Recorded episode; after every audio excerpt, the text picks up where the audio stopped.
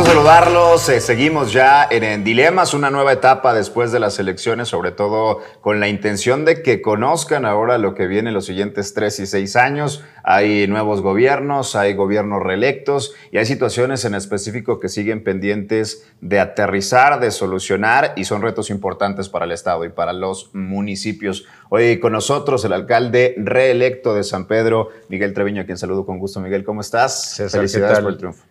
Muchas gracias, muy contento de tener esta oportunidad de platicar y de tener este contacto con todos los que lo siguen en las redes sociales. Hablábamos en campaña de refrendar el contrato. Eh, San Pedro te refrenda ese contrato, te, da, te extiende el contrato tres años más y eres el primer alcalde reelecto del municipio con todo lo que esto implica, con una diferencia importante además. ¿Cómo tomas esto? Porque entiendo que es un voto de confianza muy importante de los sanpetrinos, pero también una gran responsabilidad porque las exigencias irán en el mismo sentido, ¿no? Sí, tal como lo, lo, dices, es una enorme responsabilidad. Hay, desde mi manera de interpretar esta elección, un refrendo y un apoyo importante hacia el rumbo que eh, llevamos como municipio, eh, que para mí es algo importante porque sí es un gobierno muy consciente de la transformación que requiere el municipio. Necesitamos convertirnos en un municipio con futuro, sustentable, eh, que eh, adopta eh, nuevas maneras de organizar la ciudad que, que, ya son comunes en otras partes del mundo y que le da sustentabilidad y además es una comunidad que exige resultados en el día con día, en la parte más operativa de nuestro trabajo. Entonces sí es un reto muy importante y, también estoy eh, pues muy contento de que la comunidad haya aprobado el rumbo que llevamos. En muchas ocasiones alcaldes mencionaban que tres años no eran suficientes para concretar proyectos de largo plazo. Te pregunto, ¿qué viene en estos tres años y cuáles consideras que son las áreas prioritarias? Entiendo que el trabajo del alcalde y de una administración eh, es integral, muchas áreas, muchos problemas por solucionar, pero ¿cuáles son las prioridades? Es muy cierto, tres años es un periodo muy corto para consolidar un legado de gobierno. Y, este espacio es un buen ejemplo y de ahí eh, tomo la pregunta para, para desarrollar eh, la idea de lo que vamos a hacer en los siguientes tres años. Algo eh, por lo que para mí era muy importante la reelección, pensando en este espacio, estamos en el Instituto de Formación y Perfeccionamiento Policial, un espacio que ya se está aprovechando, está apenas por inaugurarse, estamos en la biblioteca es un espacio espléndido para formar a nuestros policías en su etapa inicial como cadetes, su formación continua. Vamos a generar programas para formar liderazgos a nivel metropolitano, es decir, vamos a recibir policías de otras corporaciones. Pero los primeros tres años solo te dan para eso, para construir las instalaciones. Y, y lo que se necesita cuando un proyecto se convierte en una institución de largo plazo es hacer que ya esté funcionando y operando. Entonces, nosotros necesitamos estos tres años para que el instituto fuera una realidad ya factible, ya con resultados, de tal forma que quien venga, pues lo tome como algo a lo que ya no se le puede dar marcha atrás, sino sino un avance importante sobre lo cual hay que seguir construyendo. Entonces, esto empezando con el tema más importante que es la seguridad, es decir, formar instituciones en materia de seguridad que nos permitan ir elevando siempre el estándar y este instituto es la palanca para hacer de la Policía de San Pedro una policía de clase mundial, que es, es mi objetivo. Igualmente, eh, en temas de movilidad, por ejemplo, que es un tema que adquiriera mucha más importancia en este segundo eh, trienio, con la expectativa eh, muy positiva de que el gobierno del Estado le entrará al tema de movilidad, al problema del transporte, y que en ese entrarle los municipios tenemos que aportar lo propio generando alternativas. Este gobierno cree que la movilidad funcionará mejor en la medida en que tengamos un sistema de transporte colectivo que resuelva el atorón que tenemos desde hace años, pero además en generar alternativas de movilidad. La movilidad peatonal, ciclista, es una realidad. No es para todos los trayectos, ni es para todos los tramos, pero sí es una realidad en la que seguiremos avanzando. Por eso seguiremos mejorando nuestras banquetas, generaremos alternativas de movilidad ciclista y eso es algo que no solamente vendrá a solucionar eh, nuestro problema de movilidad, sino además nos hará un municipio y una metrópoli más limpia, más sustentable, que es algo urgente. Y por supuesto una agenda social muy, muy importante. En el caso de San Pedro, hemos decidido enfocarnos al tema de la salud. Eh, tenemos que eh, ser mucho más proactivos, ser preventivos. Tenemos el compromiso de construir una clínica de salud a nivel municipal que sea complemento de lo que se hace a nivel del Estado y, de, la, y de, la, Federación. Eh, y que para nosotros es una parte muy importante de, la agenda social y, muchos otros temas, pero digamos que sí quería empezar con estos tres. Ahora, dentro de los resultados que nos dejan estas elecciones del 2021, eh, llega un nuevo gobierno, eh, llega un gobierno estatal hasta cierto punto joven, una persona menor de 35 años, llega un gobierno municipal de Monterrey también hasta cierto punto joven, igual San Nicolás, y se habla o se comienza a hablar de una coordinación metropolitana. De entrada, estuvieron en, Jalisco viendo justamente el modelo Jalisco. ¿Es viable, Miguel, una coordinación metropolitana? Y si es viable, ¿en qué temas es viable? Porque entramos a, otras situaciones en donde a lo mejor un municipio como San Pedro le va a decir, a mí no me conviene hasta cierto punto entrar en una coordinación en este tema en particular. Sí. Y yo lo que te diría en esto, César, es que no solamente es viable, sino que es el único camino que tiene el área metropolitana de Monterrey para convertirse en una metrópoli con la capacidad de seguir elevando la calidad de vida de los ciudadanos. No hay manera de, que la ciudad mejore si funcionamos como islas. Yo pongo un ejemplo que, pues que puede ser hasta caricaturesco, pero ayuda a ilustrar el tema. Eh, eh, nos estamos envenenando con el aire que respiramos. Eh, es un problema bien concreto de salud. Ahorita lo hemos vivido un poquito eh, minimizado, pues porque tenemos una pandemia. Pero una vez que pase la pandemia, está ese tema con consecuencias en enfermedades muy graves. Y si yo quisiera solucionar ese problema como San Pedro, no tengo manera, ni ninguno de los otros municipios, porque volteamos hacia arriba y nos damos cuenta que el cielo no tiene, eh, no tiene fronteras municipales. Entonces lo pongo como un caso muy ilustrativo. Y lo mismo que te digo para la calidad del aire aplica para el tema de movilidad, para la seguridad. No, es, no podemos ser islas. Yo necesito que Santa Catarina vaya cada vez mejor en materia de seguridad y Monterrey, por hablar de mis vecinos, y también el resto de la metrópoli. Y así en cada uno de los temas. El desarrollo urbano. Parte de nuestra bronca como metrópoli es que nos fuimos mal 50 años en el modelo, aquí por echarle la culpa, nos fuimos mal 50 años. Y parte de mi problema como municipio de San Pedro es que el centro de Monterrey se fue despoblando cuando es la zona dentro de la metrópoli que tiene la vocación de generar densidad de ser un, lugar que genera mucha densidad, que genera otro tipo de transporte, que tiene oficinas.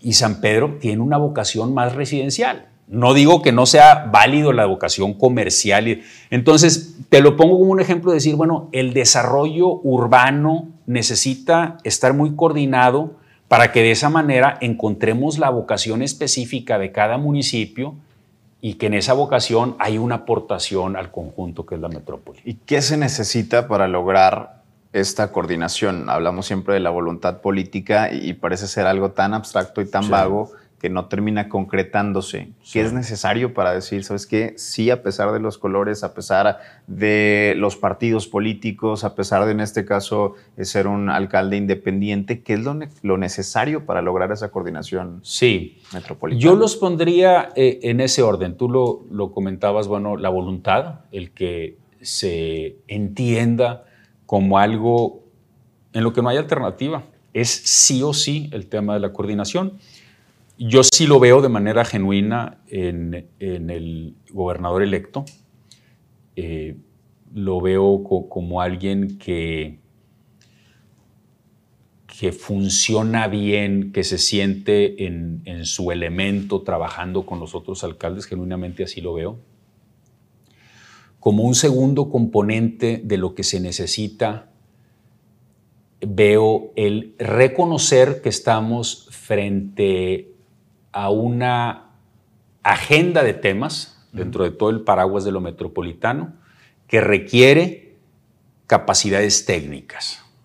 O sea, no son temas de, ah, es que fíjate que a mí se me ocurrió, yo quiero.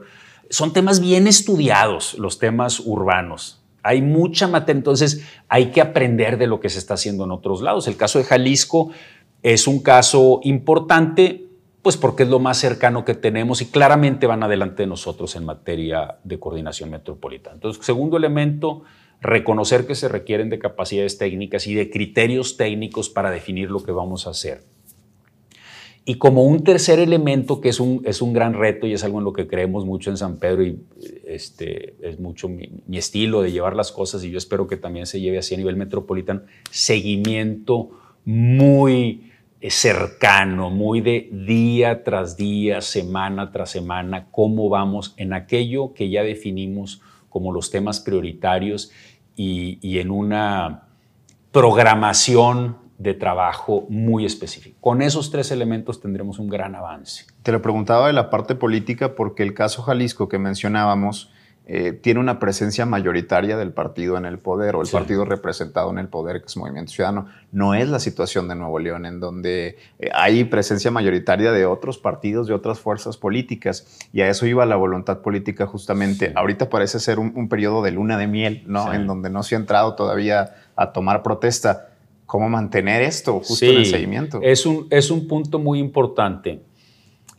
Al mismo tiempo, eh, digamos, buscando las ventajas dentro de la desventaja aparente que, pone sobre la mesa, eh, es un grupo de alcaldes en donde eh, digamos, está muy diluida la presencia de las fuerzas específicas.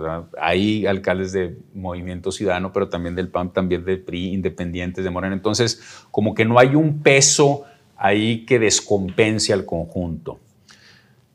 Eh, por otro lado, lo decías hace un momento, eh, son alcaldes muy jóvenes, este, que, que sí tienen una visión de la política en donde el partido tiene menos relevancia y el proyecto, eh, digamos, personal tiene, tiene más peso. Y eso puede, puede ayudar porque todos los alcaldes ganan con una mejor coordinación eh, metropolitana. Y yo genuinamente veo interés en, en, hacer equipo. Este, veo, es una generación muy joven de alcaldes y, y nos vemos frente a un momento en donde hay una aportación bien concreta que hacerle a la, metrópoli, que es generar este nivel de toma de decisiones, este ámbito de toma de decisiones que no es el nivel estatal, tampoco es el nivel municipal y que claramente es necesario en una metrópoli como en la que estamos. Para cerrar este tema de, de los gobiernos entrantes, ¿Crees en la renegociación del, convenio fiscal? Sé que no te compete, pero ¿crees eh, como ciudadano de Nuevo León? Profundamente. Eh, yo lo pondría en términos pues, más eh, frontales. Somos maltratados por la federación. No es justo el trato que recibe en términos de recursos el Estado de Nuevo León. Es casi una humillación la que hemos recibido por los últimos años. Nuevo León aporta mucho al país. Eh, qué bueno que así sea. Eh, es algo que, que a mí como nuevo, leonés me llena de orgullo ser un estado que le aporta al conjunto, que le aporta este gran país que es México pero también tenemos que ser reconocidos en nuestro esfuerzo, en nuestra capacidad de generar trabajo, en nuestra capacidad de generar oportunidades para mexicanas y mexicanos que vienen de otro estado aquí a buscar un futuro. Qué padre que así sea, pero necesitamos generar condiciones para que esto lo podamos seguir haciendo y que retribuya el esfuerzo que hacemos. Es, indigno que no podamos acabar una línea del metro pequeñita eh, y así muchos otros temas. Entonces, Aquí sí tenemos que ser también muy duros y contundentes los alcaldes en apoyo al gobernador electo en que exigimos un trato justo. ¿Hay una buena relación con el gobernador electo? Uno al, medir el termómetro pareciera que sí en esa situación. Y, paso con esto a lo siguiente. ¿Cuál sería tu cartita al, gobierno estatal? Uno, le hace su cartita con los deseos que, busca para el municipio y en esta buena relación, en el entendimiento político, ¿qué necesita San Pedro del gobierno estatal? Sí. Bueno, eh, primero la relación es, muy buena, no de ahorita, sino de ya de, varios años eh, y sin duda eso ayuda. ¿Por qué? Pues porque hay un diálogo muy, muy fluido y hay, digamos, la confianza construida a lo largo de, los años. Mi postura ahorita como, como alcalde en una situación estatal bien compleja frente al gobernador ha sido, bueno, ¿en qué te ayudo? Eh, en, qué podemos eh, aportarle al Estado y, al conjunto de los municipios, sobre todo los metropolitanos, y creo que eso es lo que corresponde eh, en este momento.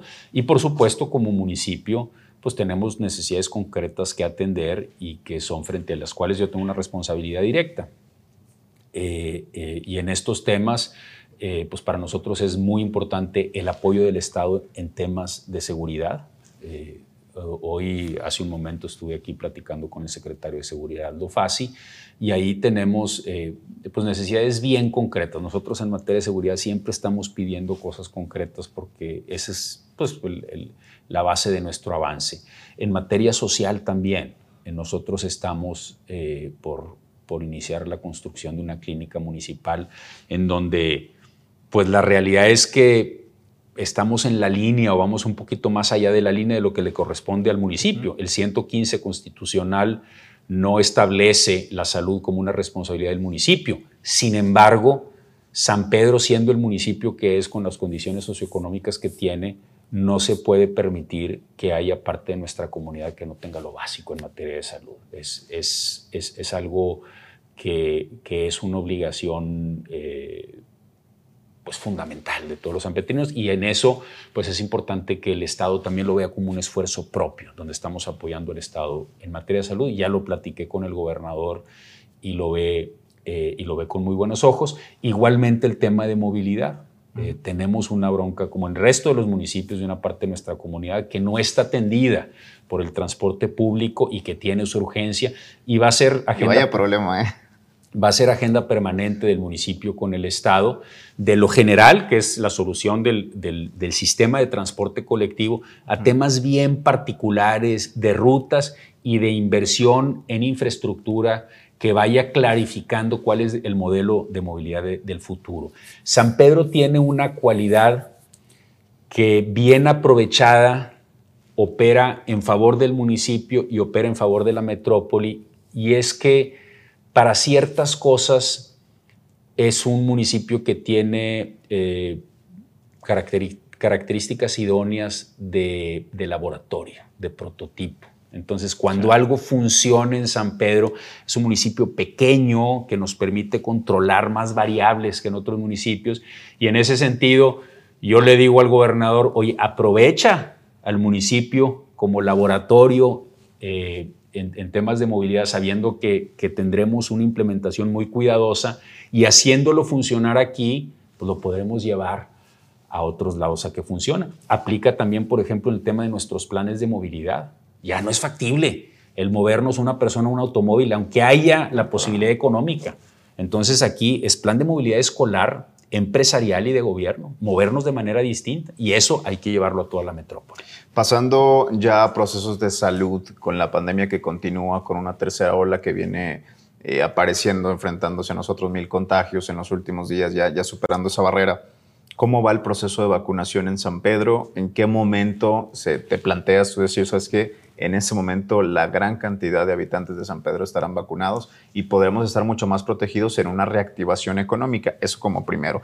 Y lo segundo, pasos hacia atrás en la reactivación económica, ¿es posible en esta tercera ola? Sí.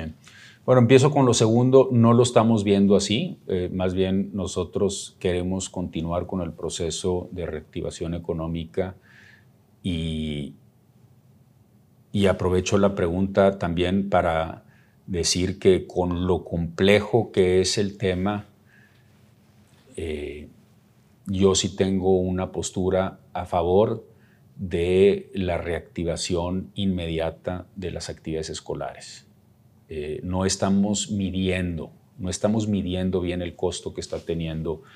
Y no lo vamos a ver ahorita, lo vamos a ver en años en temas educativos. Y, las consecuencias negativas no, no las podemos dimensionar ahorita. Entonces, sí lo quiero dejar en claro, los niños tienen que regresar a clase. Nos tenemos que organizar como lo tengamos que hacer, quienes tenemos una responsabilidad frente a ello, pero los niños tienen que regresar a clase en una situación que no es idónea y no la preveíamos y, lo hace más complejo esta tercera ola.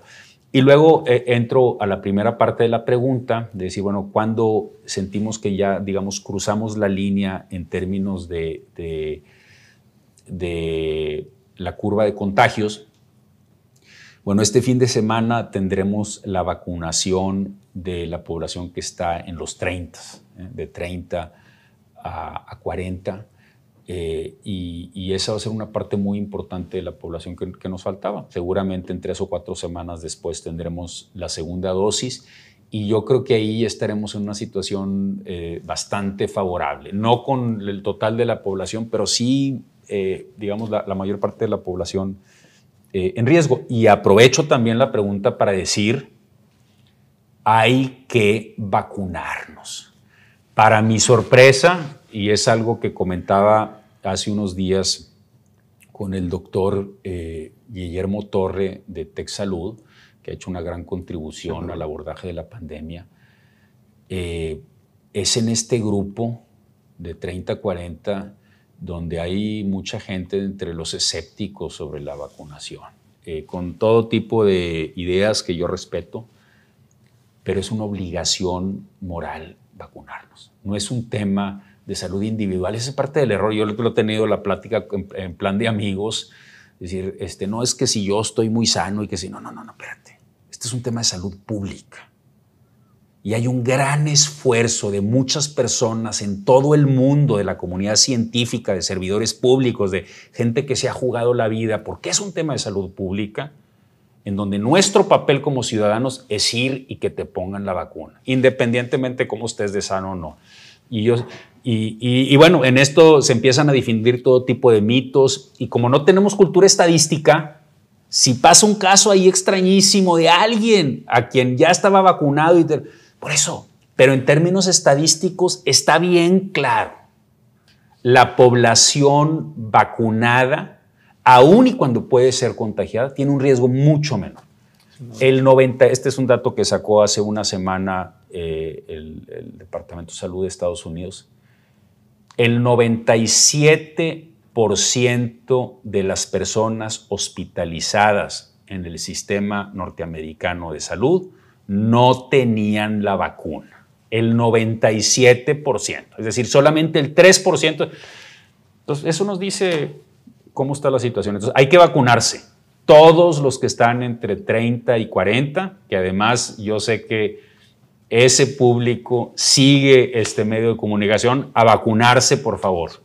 Ahora, ya hablabas de un tema bien importante, que es el regreso a clases presencial que ha generado una división de opiniones. Hay evidentemente una postura muy particular del gobierno actual eh, en turno, Jaime Rodríguez Calderón como gobernador, y hay una postura muy particular también del gobernador electo Samuel García. Ya nos dejas claro tu postura. ¿En qué condiciones? ¿Qué le faltaría a la escuela de San Pedro, tanto la escuela privada que entiendo tiene mayores condiciones como para controlar eh, el regreso a clases presencial, pero ¿qué pasa con la escuela pública? ¿Qué necesita la escuela pública para, tener un regreso efectivo? ¿no? Sí, eh, en el caso de San Pedro, hablando del sistema público primero, y yo se lo he dicho así a mis colegas alcaldes, eh, reconozco que tengo un reto más manejable que ustedes se lo, se lo decía Cristina Díaz, yo sé que la bronca que tú tienes es mucho mayor y, desde ese reconocimiento eh, yo sí quiero dejar claro mi postura, le decía a los alcaldes de que hay que regresar a clases. Este, Eh, nosotros somos un municipio con, con 36 planteles. Son más escuelas porque algunas tienen turno matutino y vespertino, pues son básicamente 36 planteles del sistema público y hemos invitado a liderazgos de nuestra comunidad, empresarios, familias, eh, a que adopten la eh, puesta al día de la escuela en términos de infraestructura. Entonces está haciendo un trabajo muy padre de apoyo de la comunidad a las escuelas, directamente trabajando con los directores de las escuelas para que las escuelas estén en condiciones dignas, este, los jardines, los vidrios, que estén limpias. Eh, y por otro lado, en materia de protocolos, pues no hay que inventar el agua tibia. Eh, estamos frente a un fenómeno global en donde tenemos todo un catálogo de experiencias de cómo se ha manejado esto siendo conscientes de los recursos que tenemos eh, en México, los municipios, pues adoptemos las prácticas que nos permiten minimizar el riesgo, siendo conscientes además de que es la población de menor riesgo, los, los, los niños eh, pequeños, de menor riesgo de contagio, de menor riesgo eh, en cuanto a las consecuencias que puede tener el, el, el virus y y también que menos transmiten a otro. Entonces, eh, hay que entrarle, hay que regresar a clases. Lo que pasa a veces con estos problemas, César, es que no cuantificamos el conjunto de los impactos. Entonces, de repente, eh, queremos ver un problema como si las únicas variables tuvieran que ver con el COVID. ¿Cuántos contagios, cuántos fallecimientos? Por eso, pero eh, estamos dimensionando no solamente el daño económico, el daño emocional. Y como medimos poco, pero a mí que me gusta andar buscando datos por todos lados, la tasa de suicidios en Estados Unidos, en los países que miden esto, en población adolescente y preadolescente, está disparada. Y así muchos otros problemas emocionales que se están viviendo. Entonces eso también lo tenemos que meter a la ecuación para tomar una decisión que sea eh, pues la que se tiene que tomar por difícil que sea su implementación. Ya para ir concluyendo y entendiendo tus posturas muy fijas, yo sé que aún no es tiempo, pero tu, tu victoria eh, empieza a hacer ruido, ¿no? A nivel estatal, por supuesto. No te lo voy a preguntar de la manera en que quizá directamente se preguntaría. Yo te lo pregunto de esta manera.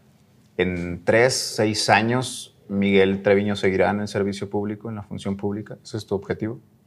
Pues mira, a mí me, apasiona lo que hago. Eh, eh, es, es, una labor, la verdad, que muy, muy bonita, muy, este, muy gratificante en términos de, de ver eh, cómo puedes aportar a que mejore la vida de, otras personas.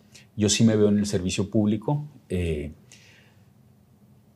También tengo que decir que es un, es un trabajo que, que, sí implica sacrificio, sobre todo en términos personales y familiares. Yo tengo eh, hijos todavía en la edad de escuela, entonces pues sí tendré que hacer una revisión con la familia. Este, para mí esto es, un, es, es una vocación, es una aportación a la comunidad y, y, y me sentiré muy satisfecho con hacer esta aportación. Yo creo que valiosa que le deja algo a San Pedro y terminando ya veré. Este, eh, ya, veré, pero sí será una decisión que tomaré con la familia. Amigos, amigas, Miguel Treviño, alcalde reelecto de San Pedro, hay que seguir, por supuesto, su trabajo. Le dieron el voto de confianza, ahora también hacerse parte de lo que a San Pedro le interesa. Gracias, Miguel. Gracias, César. Un saludo con mucho cariño. Hasta luego.